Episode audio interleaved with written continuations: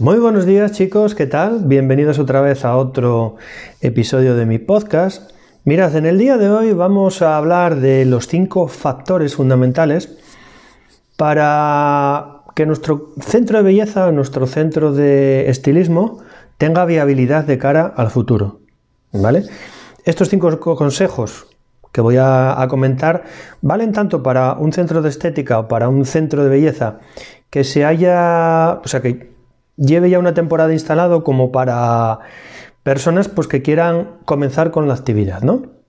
Entonces, mmm, vamos directamente con la primera. La primera es, hay que apostar siempre por la calidad. Cuando hablo de este punto, no me refiero a tener un producto calidad, de, de, o sea, de cara de, de, venta al público, ¿no? El producto, obviamente, como ya os he, he, dicho, tiene que ir acorde al target de tu salón, al, al cliente de, tu salón, ¿no? Entonces, está claro que si, si cobras, si tu salón, digamos, mm, está acostumbrado a, o si cobras bajo en tu salón, no puedes tener un producto caro. Y al revés, ¿no? Si tienes, si cobras mucho, pues un producto barato mmm, no tiene mucho sentido. ¿Por qué? Porque en cualquiera de los dos supuestos, vuestro cliente no se va a identificar con, con esa serie de productos, ¿no? Un, un cliente que está... o sea, si vuestro target es, es, está dedicado a un cliente, digamos, medio alto, pues poner un producto bajo como que no le va a llamar mucho la atención, ¿no? Y lo que está claro es que, bueno, independientemente del target, de los productos que tengáis, se puede dar calidad independientemente de todo eso, ¿vale? La calidad no está en el producto, realmente está en el servicio que ofreces a tus clientes. Desde el inicio tienes que ofrecer la mayor calidad y sobre todo la mayor calidez a los mismos, ¿no? Y aquí el secreto, o el mejor secreto para fidelizar a un cliente es que no hace falta tener realmente un, un negocio espectacular en instalaciones, en mobiliario, etc. Aquí el tema es que la calidad está en en el trato del cliente y en cómo hacemos las cosas. Eso siempre tenéis que tenerlo en cuenta. Punto 2.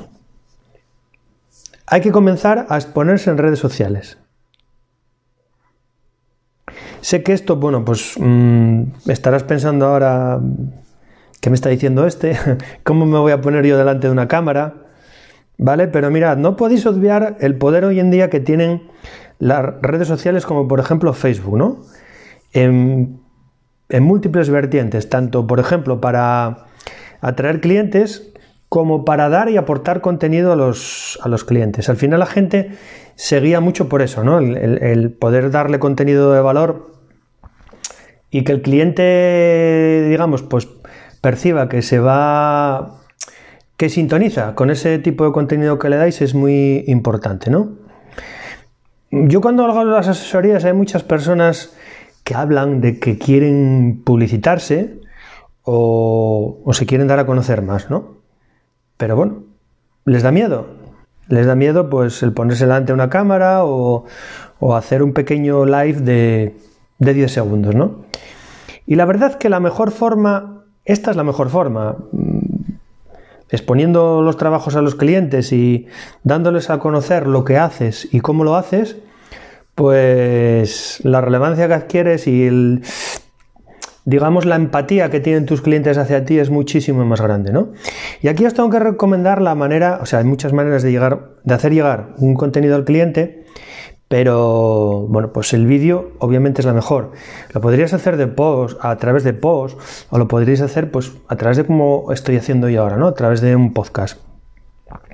Pero digamos que lo más visual, valga la redundancia, es, es el vídeo, ¿no? Es lo que, más la, lo que más puede llamar la atención a la gente en principio.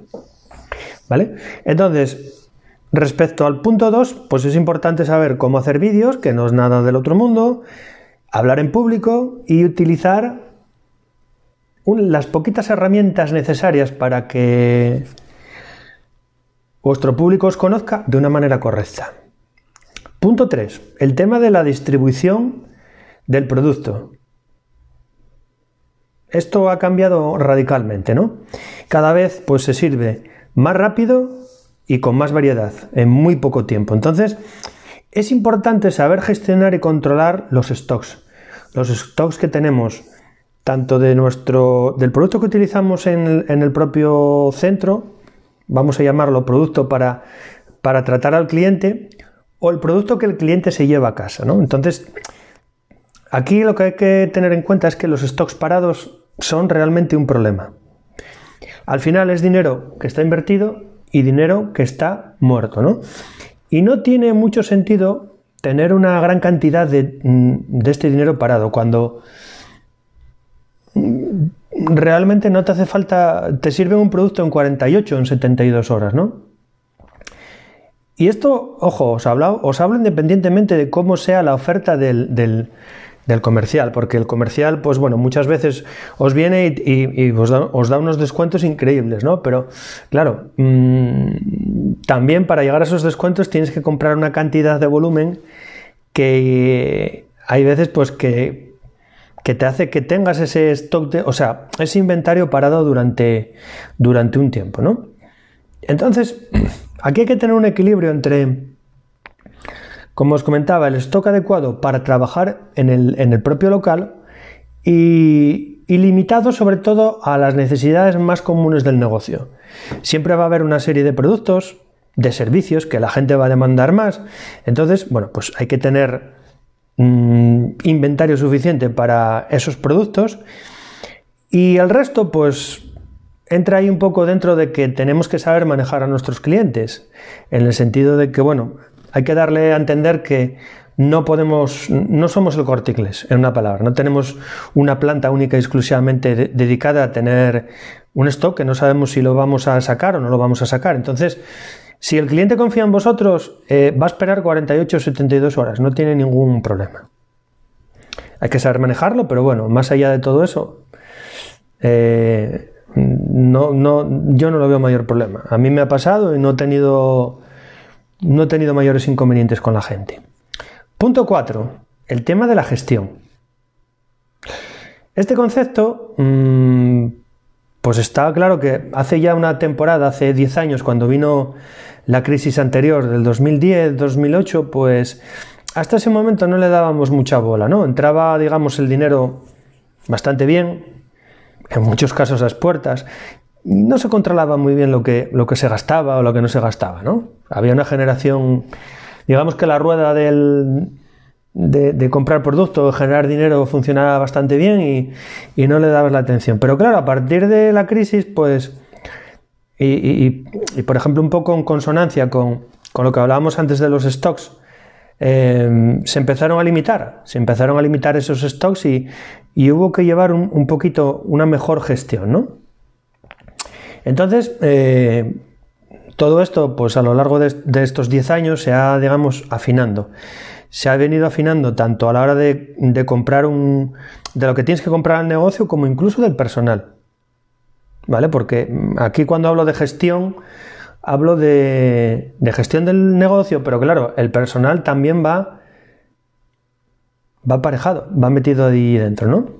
Entonces, es un punto a tener en cuenta. Una mala gestión, si no sabemos dónde, invertimos el dinero, si no sabemos en qué, compramos o qué no compramos, pues podemos llegar a tener un coladero de, dinero bastante importante, ¿no? Y en este sentido es un poco como marketing. La economía y el marketing son muy parecidos y en marketing se dice que lo que no se puede medir nunca se puede cambiar. Si no sabes dónde viene el problema, no puedes solucionar el problema. ¿Vale? Y aquí también os tengo que comentar que hay que tener en cuenta, cuando hablamos de gestión, hablamos de gestión de equipos. Muy importante, porque mirad, si lo que pretendemos es pasar de un autoempleo a tener una empresa, a tener... Y cuando hablo de empresa no hablo de una sociedad limitada, que la podríais tener, ¿no? Aquí hablo de, de tener instalado un sistema que funcione como una empresa. Que funcione, pues si vosotros en un momento dado, imaginaros mañana tenéis que ausentaros del negocio 15 días, cuando lleguéis al día 16 que esté funcionando de la misma manera o incluso mejor. Entonces, para esto es fundamental el equipo. Y para que el equipo funcione, pues tienen que darse una serie de circunstancias, ¿no? Lo primero, mm, hay que tener un sistema equitativo de trabajo. Hay que darles buen sueldo, porque si no la gente se va, se evapora. Hay que tratarlos bien, obviamente, y hay que darles posibilidades de crecimiento posibilidades de crecimiento en el sentido de que, bueno, una persona pues que, que, llegue, imaginaros, desde abajo con vosotros, pues pueda incluso a que cuando la empresa vaya creciendo, pues que pueda llegar pues a incluso a gestionar uno de los de los salones, ¿no? Al final cuando digamos hacemos que nuestro personal participe en todas las fases de, la empresa, la gente se siente muy ligada al crecimiento de la misma. Y una persona comprometida y ligada al crecimiento de la empresa es muy difícil que te abandone. A no ser que, bueno, la empieces a tratar mal, eh, los empieces a, putear en una palabra con, el tema de horarios, o sea, que, eh, que al final que se sientan que son un número más. Y la gente, si quieres crecer, no puedes hacer que la gente se sienta como un número más. Tiene que ser parte de. ¿Vale? Y esto al final no solo es un concepto de grandes marcas, ¿eh? esto es un concepto que si lo quieres instaurar, si, si inicialmente tú quieres pasar de un autoempleo a una empresa, tienes que empezar a, a inculcarlo o a introducirlo cuanto antes mejor. A medida pues que vayas creciendo y que vayas introduciendo más personas en tu equipo. Y por último, el, el, punto 5 es el tema de la formación. ¿Vale?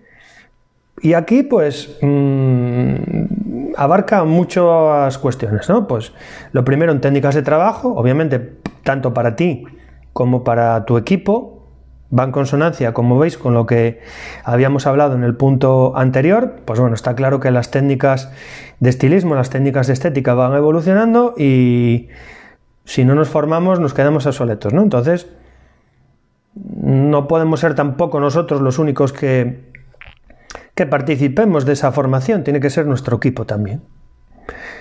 Después en temas de marketing, obviamente pues como siempre he dicho, está muy bien formarse a nivel profesional, pero si después no sabes cómo atraer un cliente o cómo, en consonancia con lo que hablábamos en el punto 2 de las redes sociales, cómo hacer un vídeo, cómo dar un mensaje que pueda atraer a tu, a tu potencial clientela, a tu público, pues no haces absolutamente nada.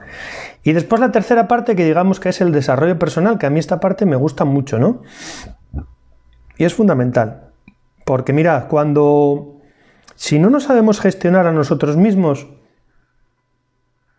tanto, pues bueno, lo que sentimos, cómo pensamos, cómo actuamos ante, por ejemplo, una situación delicada en el negocio, eh, o sea que, y aquí me refiero a que actuemos bien, o sea, mm, muchas veces un problema es un sinónimo de empezar a gritar, ¿no? Y, y de empezar a dar voces, y no, es todo lo contrario, es todo lo contrario porque cuando tú sabes gestionar bien todo este tipo de situaciones y sabes llevarlas con calma y con la prudencia adecuada y con la serenidad adecuada, en definitiva, sabes ser un buen líder, tu equipo va a copiar lo que ve.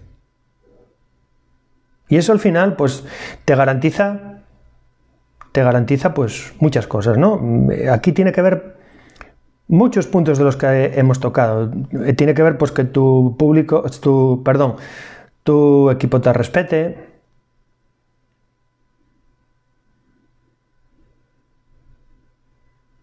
Y he hecho esta pausa tan grande, entre otras cosas, porque la parte del desarrollo personal creo que la tenéis, o sea, es fundamental. ¿Vale? No, no podéis pretender que una empresa crezca si vosotros inicialmente no crecéis interiormente, no podéis asumir o no podéis o no, o no sabéis lidiar con determinadas situaciones que se os pueden presentar. ¿Vale? Pues nada, ahora es un poquito estos cinco puntos los que quería tocar en el, día de hoy. Espero que os haya servido. Si tenéis cualquier duda, sugerencia, cualquier cosa que queráis preguntar, cualquier tema que queráis tocar, eh, abajo en, la descripción vais a ver un enlace en el que me podéis consultar lo que queráis. Si queréis también hacer una sesión personalizada de coaching, que bueno, como bien sabéis son 45 minutos o es total y absolutamente gratuita.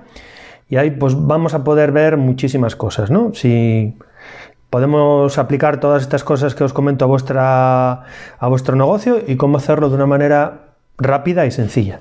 Pues nada, nos vemos dentro y si no, pues mañana en el siguiente podcast. Chao, hasta luego.